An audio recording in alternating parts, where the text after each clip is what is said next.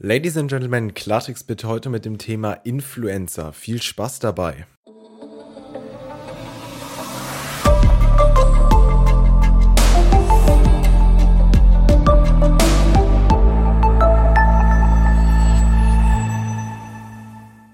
Kaum ein anderer Begriff wird in den sozialen Medien außer Beleidigungen derzeit so oft verwendet wie das Wort Influencer.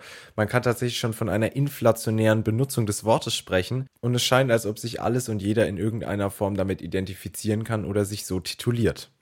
Ich möchte heute klären, was hinter dem Begriff eigentlich wirklich steht und wie sich die Industrie die Influencer zu Nutzen macht. Die Vermutung liegt nahe, dass das Wort Influencer aus dem Englischen kommt. So ist es auch es stammt vom Verb to influence, also zu beeinflussen. Ähm, man spricht aber auch von unabhängigen, anerkannten Meinungsmacher in sozialen Medien. Meinungsmacher deshalb, weil sie die Macht besitzen, andere in Sachen wie zum Beispiel dem Kaufverhalten deutlich zu beeinflussen. Professor Dr. Castulus Kolo, Dekan an der Hochschule Makromedia zeigt in einem Interview auf der Website influma.com, was einen Influencer wirklich auszeichnet. Und diese passende Stelle möchte ich nun zitieren. Influencer zeichnen sich durch eine besonders hohe Netzwerkgröße und Überzeugungskraft aus. Durch ihre Empfehlungen in sozialen Medien können sie Kommunikationskaskaden lösen, die den Markterfolg von Marken und Produkten nachhaltig beeinflussen.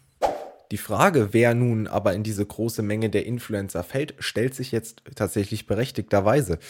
Um das kurz zu fassen, Leute, die ihre Meinung zu bestimmten Themen, Firmen, Produkten oder Ereignissen im Social Media oder generell im Internet kundtun, sind laut Definitionsbereich Influencer.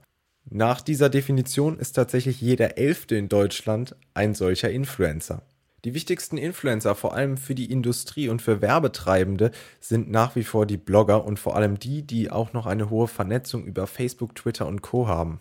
Wichtig ist dabei vor allem eins, die Reichweite, nicht nur eine gewisse Reichweite zu haben, sondern auch die Reichweite stetig zu erhöhen. Ein wichtiges Maß zur Messung der Reichweite sind die sogenannten Social Signals, also die sozialen Signale, um das wörtlich zu übersetzen. Gemeint sind damit äh, Likes, Kommentaranzahlen, Follower etc. Als Werbetreibender weiß ich natürlich, wie viel Reichweite ein Sammy Slimani oder eine Bianca Heinecke hat. Und durch gezieltes Influencer-Marketing wollen eben Firmen ihre Produkte oder ihre Produktreichweite multiplizieren. Folglich fungiert der Influencer als Multiplikator für die Produktreichweite und gleichzeitig als Markenbotschafter. Durch gut gemachte und gezielte Produktplatzierungen passend auf die entsprechende Zielgruppe des Influencers kann der Entscheidungsprozess bei mir als Follower massivst beeinflusst werden.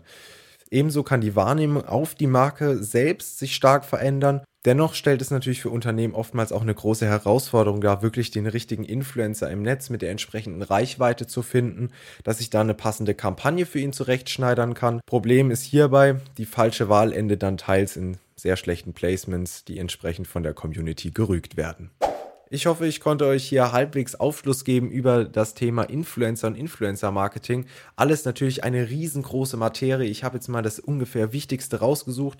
Falls ihr dazu mehr lesen wollt, geht mal auf Influma oder googelt Influencer-Marketing. Da findet ihr ganz, ganz viele Sachen, Schaubilder, Statistiken, eben alles rund um das Thema Marketing bzw. Influencer.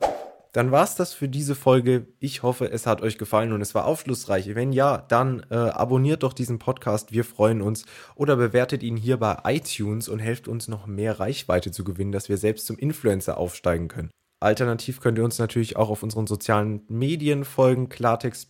ist da jeweils der Name. Wir sind auf allen gängigen Plattformen vertreten, wie Twitter, Facebook, Instagram. Wir freuen uns. Vielleicht sehen wir uns auch da. Bis dahin, wenn es wieder heißt, Klartext bitte.